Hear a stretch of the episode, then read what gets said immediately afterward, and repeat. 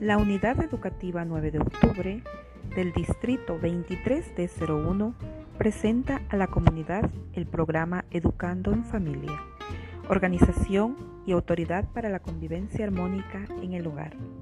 Al dirigirse a cada miembro de la familia se recomienda utilizar un lenguaje positivo y no violento, promover relaciones afectuosas para evitar conflictos. La resiliencia permite la construcción del proyecto de vida familiar y personal.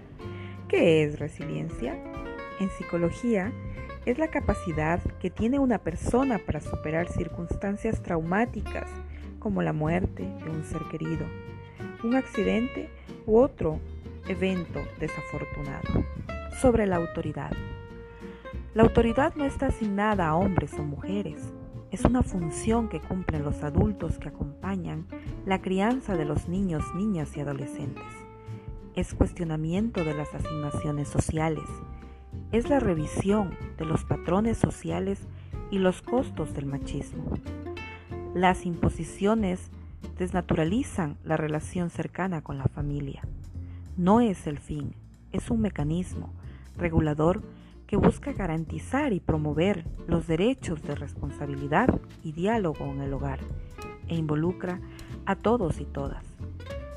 Es compartida, participativa, equitativa, implica acuerdos en la pareja y con la familia en la distribución de las tareas.